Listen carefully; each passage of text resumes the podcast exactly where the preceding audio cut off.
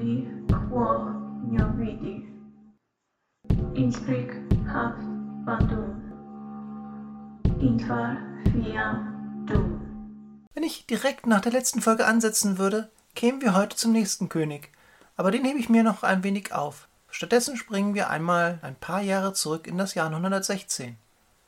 Ein weiteres Mal versuche ich dabei, die Leodolfinger so gut wie es geht zu vermeiden, wobei es dieses Mal nicht klappen wird. Mein Name ist Freya Singewald und dies ist die Geschichte des ersten sächsischen Königs und wie es so weit kommen konnte. In der letzten Folge war Konrad der Erste dran, auch dieses Mal wird es teilweise um ihn gehen, aber vor allem wird es sich um Kirchengeschichte drehen, denn fast das gesamte Mittelalter über spielte die Kirche immer eine mehr oder weniger wichtige Rolle in der Politik. Und daran gemessen habe ich sie bisher eigentlich viel zu wenig berücksichtigt. Wie hoffentlich in der letzten Folge deutlich geworden ist, schon weil ich mehrfach darauf hingewiesen habe, befand sich das Ostfränkische Reich in einer Krise. Bereits die Zeitgenossen hatten erkannt, dass das karolingische Herrschaftssystem nicht mehr sauber funktionierte, als Arnold von Karantanien Kaiser Karl III. absetzte. Sowas sollte eigentlich nicht passieren. Die Probleme wurden nicht besser, als der letzte Karolinger starb und seinem Nachfolger die Legitimation fehlte, die die Karolinger besessen hatten, allein dadurch, dass sie eben Karolinger waren. Daher wurden die bereits bestehenden Traditionen, Orte und Handlungen in der Folge ritualisiert, womit sie legitimationsgebend wurden. Das heißt, es reichte irgendwann, die Rituale auszuführen, um wirklich als König anerkannt zu werden, und es war nicht mehr nötig, Karolinger zu sein. Was natürlich stark übertrieben ist, aber die Richtung andeutet, in die es ging. Damit wurde aber auch der Kirche eine größere Bedeutung für das Königtum selbst zugeordnet, da ihre Rituale so wichtig wurden. Allerdings wurden die Nachfolgekönige anfänglich nicht mehr unterm Purpur geboren, das heißt, während ihr Papa König war, sondern überwiegend gewählt, was ihre Position erneut schwächte, da dadurch ihre Abhängigkeit von ihren direkt Untergebenen wuchs. Dies ging so weit, dass der Chronist Luitbrand im 10. Jahrhundert für das Regnum Italiae schrieb, dass immer gleich zwei Könige gewählt wurden, damit die Großen jeweils den einen durch den anderen in Schach halten konnten. Ganz so schlimm war es im Ostreich nicht, und es musste auch nicht so oft gewählt werden. Aber unter dieser Unsicherheit nicht nur der König und das Volk, sondern auch die Kirche, die durch ihren oftmaligen Reichtum häufig das Opfer von Raub und Krieg wurde. Deshalb stellte sie sich gerne unter den Schutz des nächstbesten Mächtigen und wurde damit abhängig vom Schutz durch die weltliche Macht, die dann wiederum Einfluss auf die Kirche nahm. Andererseits wurden Bischöfe selbst zu mächtigen Großen und mischten sich in weltliche Belange ein, was ja ihrerseits in Konflikte zog, die manchmal nicht so gut für sie ausgingen. Und so hatte Konrad als stärkster Mann im Reich die volle Unterstützung durch die Bischöfe, da er der Garant für ihren Schutz zu sein schien. Allerdings brachten die meisten von ihnen ihre Zeit nicht am Hof zu, sondern hüteten lieber ihre eigenen Herrschaften, was ihre Bedeutung als Pfeiler des Königstums erheblich minderte. Außerdem waren da noch die sächsischen Bischöfe, die wohl eher ihren eigenen Großen folgten, vornehmlich Heinrich, dem Liodolfinger, dem Konrad gerade die Teilherrschaft hatte anerkennen müssen, oder zumindest ihm erstmal nicht nach Sachsen rein regierte, da er so im Norden eine ruhige Grenze bekam, die er nicht verteidigen musste. So war Sachsen als direktes Regnum Konrads vorerst verloren, wie auch Schwaben, wo er die Kontrolle verloren hatte, und selbst Bayern war eher unruhig, selbst wenn er den dortigen Herzog Arnulf den Bösen vertrieben hatte. Konrads Herrschaft war also nicht besonders stabil und eher beschränkt. Eine weitere, völlig anders gelagerte, aber nicht ganz unabhängige Krise ereignete sich zur gleichen Zeit in Rom. Der Norden Italiens war schon eine ganze Weile nicht mehr fest in karolingischer Hand gewesen, und schon Arnulf hatte es mit mehreren Feldzügen nicht geschafft, die Kontrolle zurückzugewinnen. Nun organisierten sich die Großen selbst und die römischen Patrizier, die schon immer eigenständiger gewesen waren, als es den Karolingern und vor allem den Päpsten hätte recht sein können, spielten ihre eigenen Spiele, unter diesen litten wiederum besonders die Päpste, da ihre Position zwar prestigeträchtig und einflussreich war, aber auch extrem abhängig davon, wer sie unterstützte und ob diese Unterstützer sie auch schützen konnten. Der letzte Papst, den ich erwähnt habe, war Formosus, der Arnulf zum Kaiser gekrönt hatte. Er war 896 gestorben und, weil einige italienische Große Arnulfs Kaiserkrone nicht anerkennen wollten, hatte man ihm nachträglich in der berühmten Leichensynode sein Papsttum aberkannt. Seine Leiche wurde darauf in den Tiber geworfen, jedoch von Anhängern gerettet. Die nächsten Päpste schienen sich dann überwiegend damit beschäftigt zu haben, ihn entweder wieder als Papst anzuerkennen oder eben nicht. Was jetzt folgt, ist eine Aufzählung von Päpsten. Im Grunde sind die Namen unwichtig, aber ich möchte sie und die Dauer ihrer jeweiligen Herrschaft nennen, um zu verdeutlichen, was für ein unangenehmer Job Papst zu dieser Zeit war. Wir reden hier von einem Zeitraum von 18 Jahren, in dem der Papstthron auch mal für ein paar Monate unbesetzt sein konnte. Los geht's! Auf den erwähnten Formosus folgte Bonifatius VI., der zur Gegenpartei des ehemaligen Papstes gehörte und das Amt für 15 Tage innehatte, bevor er weder im Amt noch am Leben war. Ihm gleichgesinnt war Stephan VI., der immerhin von Mai 896 bis August 897 durchhielt, sich bei einigen Leuten mit der Leichensynode unbeliebt machte und schließlich von Formosianern eingekerkert sowie stranguliert wurde. Ihm folgte von August 897 bis November 897 Romanus, der entweder vergiftet oder abgesetzt wurde. Er war Formosianer und leitete die Rehabilitierung des Formosius ein, die von seinem Nachfolger Theodor II. finalisiert wurde. Innerhalb seiner 20 Tage, die er Papst war, ließ Theo immerhin den jetzt wieder Papstvorgänger in St. Peter beisetzen. Johannes IV. und Benedikt IV., beide Formosianer, schafften es immerhin, die Zeit von 898 bis 903 mit jeweils fast dreijähriger Amtszeit zu überbrücken. Leo V. war dann schon wieder kürzer im Amt und wurde im September 903 nach nur 30 Tagen inhaftiert und durch Christophorus ersetzt, der nicht als Papst, sondern als Gegenpapst geführt wird. Auch dieser war mit nur vier Monaten recht kurz im Amt und wurde seinerseits von Sergius III. eingekerkert. Sergius ist in einigen Belangen sehr interessant und sogar bedeutsam. Zum einen war er 898 kurzzeitig Gegenpapst gewesen und strikt auf der Seite der Gegner Arnulfs, was ihm bei einigen Chronisten keine gute Publicity einbrachte. Aber wichtiger noch ist, dass mit ihm in der Zeit von 904 bis 911, die er auf dem Stuhl Petri verbrachte, die sogenannte Pornokratie bzw. Mätressenherrschaft begann, der die Mätresse des Papstes Einfluss auf die Politik des Papstes bekam. Wahnsinnig interessant, aber in diesem Zusammenhang nur wichtig, um zu zeigen, wie abhängig das Papsttum von den Patriziern war. Ach ja, Sergius ist auch noch wichtig, weil er seine beiden Vorgänger Leo und Christophorus im Kerker töten ließ, angeblich weil sie ihm leid taten. Er starb schließlich am 14. April 911 und machte den Weg frei für Anastasius III., der ihm noch im gleichen Monat folgte und vermutlich zwei Jahre später, spätestens im November 913, im Auftrag von Patriziern ermordet wurde. Papst Lando war der nächste und hielt maximal sechs Monate bis ins Jahr 914 durch. Die Quellenlage über Lando ist so mau, dass das Wichtigste, das man über ihn sagen kann, ist, dass er der letzte Papst war, dessen neuer Name von keinem späteren Papst mehr aufgegriffen wurde, bis es zu Johannes Paul I. kam, der auch nur 33 Tage durchhielt. Damit kommen wir zu Johannes X., der im Mai 914 zum Papst erhoben wurde und immerhin 14 Jahre durchhielt. Warum habe ich das jetzt gemacht? All diese Namen und Daten?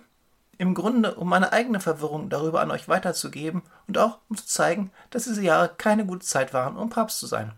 Kaum einem Papst gelang es, langfristige Kirchenpolitik zu machen, weil er einfach nicht lang genug lebte.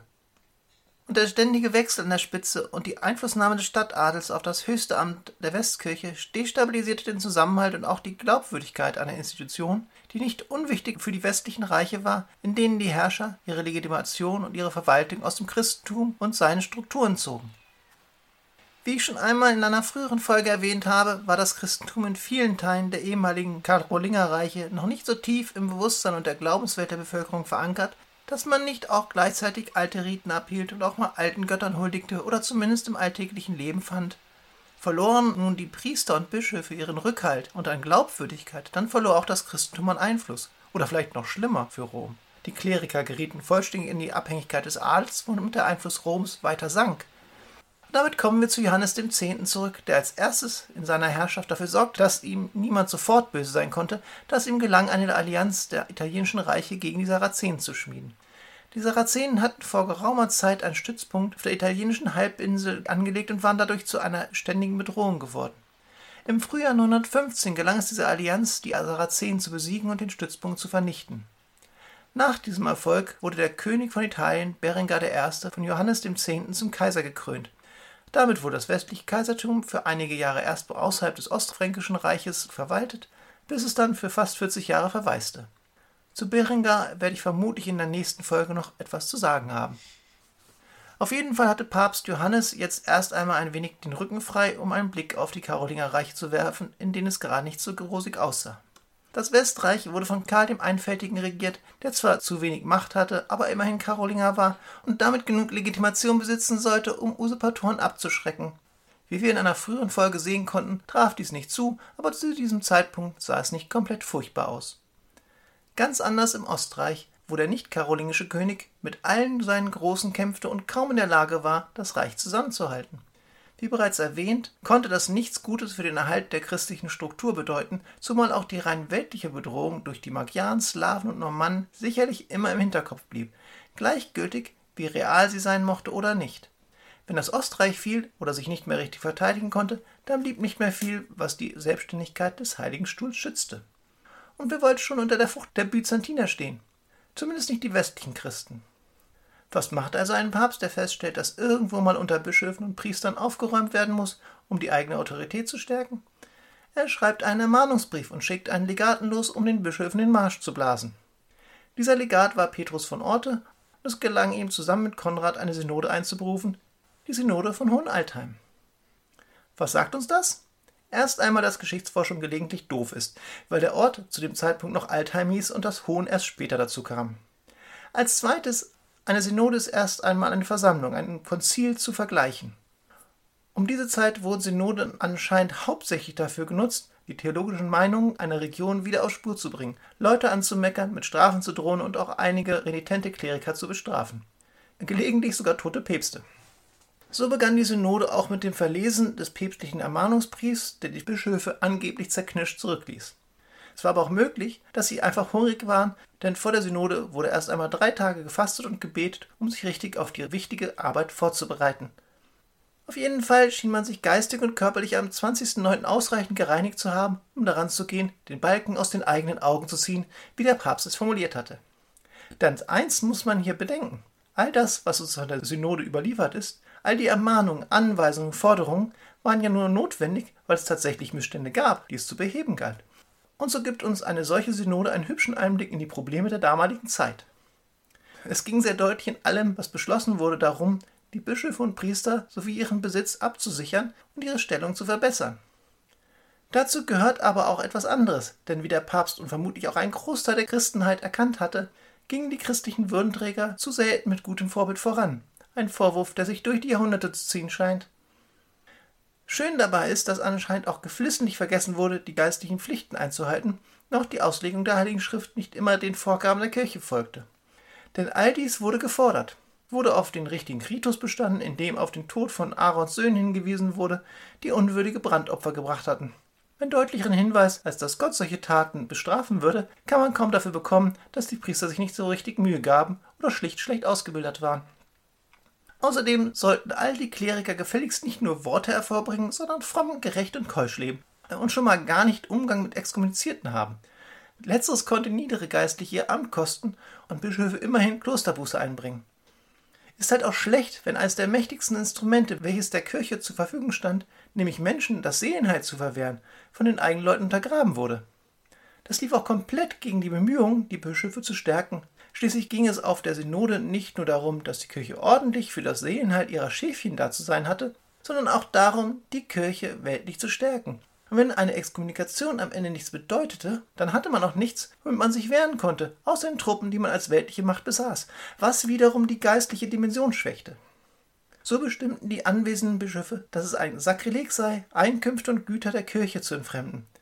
Das hatte zwar auch eine Spitze gegen die Bischöfe selbst, die gefälligst Kirchengut nicht für ihre Familie einsetzen sollten. Aber mit der nächsten Bestimmung sieht man dann deutlich, wohin die Reise gehen soll. So sollten Bischöfe nicht mehr durch weltliche Macht gerichtet werden können, sondern nur noch durch kirchliche. Da kommt dann leider die Zynikerin in mir durch und denkt, was kann da schon schiefgehen? Wörtlich stellten sich die Prälaten den Vorgang wie folgt vor.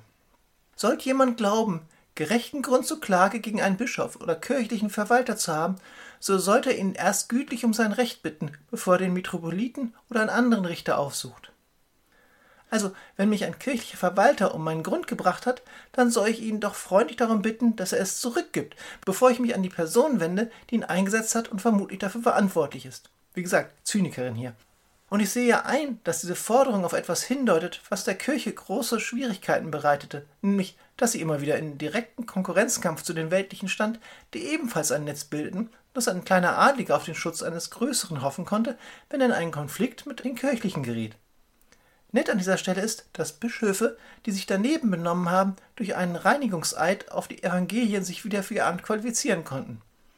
Andere Geistliche mussten immerhin Buße leisten, bevor sie ihr Amt weiter ausüben konnten. Eide hatten in dieser Zeit noch eine andere Bedeutung und waren nichts Leichtfertiges. Trotzdem haben wir in diesem Podcast schon mehrfach sehen können, dass auch ein Treuer gegenüber einem König nichts war, was man nicht schon mal zum eigenen Vorteil brach, selbst wenn er zur Familie gehörte. Aber zurück zur Synode. Im gleichen Abschnitt wurde noch bestimmt, dass Kleriker natürlich nur der Gerichtsbarkeit der Bischöfe unterstanden und die Weltlichen gefälligst ihren Zehnten zu entrichten hätten, der direkt den Bischöfen und Priestern zugeführt werden sollte. Und daraus lernen wir, dass auch damals schon die Bereitschaft, Abgaben zu leisten, nicht besonders groß war. Und dass wohl kein Steuerantreiber von Hof zu Hof zog, um die Abgaben einzusammeln. Nachdem erstmal die Priesterschaft grundlegend behandelt worden war, ging es an den Teil, der König Konrad besonders am Herzen gelegen haben wird, denn es ging eindeutig um die Stärkung des Königtums. Dabei wurde das Amt stärker im sakralen Raum verankert, indem bei einer Verschwörung gegen den König mit Exkommunikation gedroht wurde, das heißt einer geistlichen Strafe, für ein Vergehen gegen einen Fürsten, dem dafür geistliche Attribute verliehen wurden. Anschließend wurde auch direkt in die Reichspolitik eingegriffen, was darauf hindeutete, dass sich Konrad die Unterstützung der Kirche zur Sicherung seiner Herrschaft bediente und es offiziell machte. Erchanger, der die Kämpfe in Schwaben gegen den König geführt hatte und mit dem er immerhin verschwägert war, sollte gemeinsam mit seinen Komplizen bis an sein Lebensende ins Kloster verbannt werden und dort büßen, weil die Hand gegen den König, das heißt den Gesalbten des Herrn und gegen Bischof Salomon erhoben hatte, welchen er gefangen gesetzt hatte. Was mit Erchanger dann tatsächlich geschah, könnt ihr in der letzten Folge hören. Ich werde sowieso einen Link dazu in die Shownotes stecken. Kurz aber noch ein paar Worte zu dieser Stelle. Dass Könige kirchlich gesalbt wurden, war ja spätestens seit den Karolingern üblich, wenn man nicht sogar auf die Bibel zurückblicken möchte. Aber an dieser Stelle wird noch einmal deutlich gemacht, dass sie damit nicht mehr nur weltliche Herrscher sind, sondern auch in der geistlichen Ebene stehen. Eine Entwicklung, die noch viele Jahre lang bedeutsam sein würde. Im gleichen Atemzug wurde bestimmt, dass Meineid und Verführung zu Meineid lebenslange Buße und zeitweisen Ausschluss aus der Kirchengemeinde bedeutete. Schlimmer noch, wenn man dem König gegenüber meineidig wurde, dann wurde man auf alle Zeiten von der Kommunion ausgeschlossen und Kleriker verloren ihr Amt. Insgesamt wurde an dieser Stelle ein weiteres Mal gegen Kleriker durchgegriffen, da ausdrücklich meineidige, flüchtige und ihren Bischöfen gegenüber ungehorsame Priester verurteilt wurden und solche, die ihre Ämter erkauft hatten. Zu den flüchtigen Priestern so viel, dass ein Priester an seiner Kirche bleiben sollte und sich natürlich auch den Strafen durch den Bischof stellen. Priester, die durch die Gegend zogen, brachten nur Unruhe und verletzten eindeutig ihre Verpflichtung, sich um ihre Aufgaben als Hirte zu kümmern. Dazu kommt auch, dass Priester unfreier Herkunft bei Androhung der Exkommunikation und Absetzung weiterhin ihrem früheren Herrn gehorchen sollten. Was ich persönlich interessant finde, ist, dass es da solche Unterschiede in der Priesterschaft gab, die von den Bischöfen auch berücksichtigt wurde, weil es vermutlich sonst Ärger mit den Grundherren gegeben hätte, die ihre privaten Priester behalten wollten. Das heißt, es wurde anerkannt, dass es Priester gab, die abhängig von weltlichen Herrschern waren, obwohl man gerade versuchte, dies aufzubrechen. Aber Unfreiheit ist vermutlich nochmal rechtlich zu diesem Zeitpunkt ganz anders zu denken und gedacht worden, dass es Priorität gegenüber kirchenrechtlichen Überlegungen hatte. Ich habe mich definitiv noch nicht ausreichend damit auseinandergesetzt. Dann wurde es noch etwas konkreter. Der Straßburger Bischofsstuhl hätte eigentlich Konrad unterstanden, beziehungsweise dort hätte jemand sitzen sollen, der ihm treu ergeben war, nach Meinung der Ostfränkischen Kirche und seiner eigenen. Stattdessen war er mit dem Verlust Lotharingiens an das Westreich 911 dort Richwin auf die begehrte Position gelangt, der ein Mann Karls des Einfältigen war. Die Bischöfe der Synode, alles Bischöfe des Ostreichs, betrachteten dies vollkommen überraschend als Usurpation und luden Richwin zur nächsten Synode am 15. Mai 917 in Mainz vor. Andernfalls wurde ihm mit Suspension gedroht. Das gleiche bekamen die sächsischen Bischöfe zu hören, oder vielmehr nicht zu hören, da auch sie durch die Bank nicht bei der Synode erschienen waren. Nachdem Konrad die Quasi-Eigenständigkeit der Liodolfinger vorerst anerkannt hatte, hatten die Sachsen wohl auch die Kontrolle über die örtliche Kirche übernommen, die sowieso in den letzten Jahren immer etwas königsferner gewesen war als die der anderen Gebiete. Damit sieht diese Bestimmung so aus, als wollte Konrad etwas Einfluss in Sachsen zurückgewinnen, wobei nicht klar ist, inwieweit dies wirklich ernst gemeint war oder nur prinzipiell einmal gesagt werden musste, auch weil nicht sicher ist, ob die angesetzte Synode im nächsten Jahr wirklich stattgefunden hat.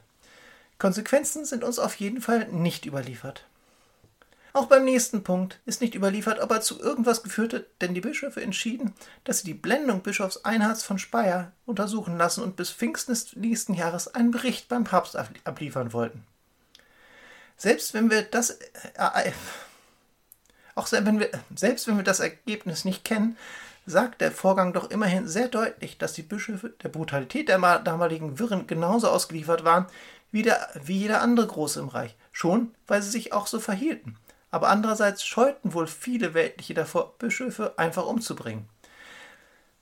Es geschah ein, aber manchmal, aber es geschah aber manchmal, es geschah, aber manchmal ließ man sie auch am Leben, man sieht. Damit sind wir soweit durch mit dem, was wir von dem wissen, was vermutlich in Altheim geschehen ist. Denn insgesamt ist die Synode nicht besonders gut überliefert, nur die Statuten sind mehrfach erhalten, sodass wir am Ende nicht sagen können, was geplant, was wirklich vorgefallen ist. Wir wissen, dass spätestens mit dieser Synode die Arbeitsweise weg äh, von der reinen Kirchenverwaltung hin zur Einflussnahme auf weltliche Belange ging. Wenn sich das denn wirklich jemals hatte trennen lassen. Um die Saat des Teufels im Ostfränkischen Reich auszureißen, genügt es anscheinend nicht mehr, nur die kirchlichen Belange zu ordnen. So ist auch nicht ganz sicher, welche Rolle König Konrad bei dieser Sache spielte. Eine Theorie geht davon aus, dass die Bischöfe sich über Konrad hinwegsetzten und er sich letztlich gegen ihre Einmischung hätte zur Wehr setzen müssen. Eine andere, die ich für wahrscheinlich halte, ist, dass er selbst die Synode einberufen hat und alles in seinem Einvernehmen geschah, nachdem er seine Probleme auf dem Reichstag zuvor nicht hatte lösen können. Dass der Ort der Synode kein Bischofssitz war, sondern eventuell eine Pfalz, deutet auf eine weltliche Ausrichtung hin und dass dieser Ort gut erreichbar für Schwaben, Franken und Bayern war, aber nicht für die Sachsen, deutet darauf hin, dass man gar nicht mit dem Erscheinen der sächsischen Bischöfe gerechnet hatte. Wie gesagt, wir können nicht wissen, inwieweit die Synode Ergebnisse erbrachte. Wir wissen nicht einmal, ob die Folgesynoden in Regensburg und Mainz, auf die hingewiesen wurde, stattgefunden haben. Aber wir können annehmen, dass die verstärkte Unterstützung der Bischöfe und die gefühlte Unterstützung des Papstes Konrad genug gestärkten, dass er umso rücksichtsloser gegen Aufständische vorging, wie die Enthauptung Erchangers, Bertholds und Liutfrieds zeigen. Aber selbst wenn die Synode letztlich nichts gebracht haben sollte, geben Statuen einige interessante Einblicke in die Zustände der damaligen kirchlichen Welt. Nur um noch einmal aufzuräumen und mit den Päpsten fürs Erste abzuschließen. Vermutlich fiel Papst Johannes X. 928 der Pornokratie und dem Stadtadel zum Opfer, gegen deren Interesse er gehandelt hatte. Seine Gegner richteten zuerst vor seinen Augen seinen Bruder hin und steckten ihn wenig später in einen Kerker in der Engelsburg, wo er im nächsten Jahr ermordet wurde. Es wurde danach nicht ruhiger auf dem Stuhl Petri und es blieb gefährlich an der Spitze der Westkirche. Damit endet eine weitere Folge des Liodolfinger Podcasts. Ich hoffe, ich bin nicht so kirchenfeindlich rübergekommen. Ich weiß, welche Bedeutung der Glauben und auch die Kirche für die Menschen der damaligen Zeit hatte. Und ich verstehe, dass man den Bischöfen zugutehalten muss, dass sie vermutlich auch nicht wirklich wussten, was sie tun sollten, um sich selbst zu schützen. Trotzdem komme ich nie drum herum, ein wenig zynisch zu werden, wenn Institutionen sich Immunitäten verleihen. Nächstes Mal hoffe ich, einen interessanten Abriss zu den letzten Teilreichen des großen Karolingerreiches geben zu können, die ich bisher noch nicht behandelt habe und die immer nur am Rand Erwähnung gefunden haben. Bis dahin freue ich mich auf eure Kritik, Kommentare, Fragen und Anregungen, die ihr mir unter felslöser.gmail.com oder auf der Seite des Podcasts liederfinger.orfinie.de und auf Apple Podcasts hinterlassen könnt. Damit wünsche ich euch mindestens zwei schöne Monate. Eure Liedolfingerin.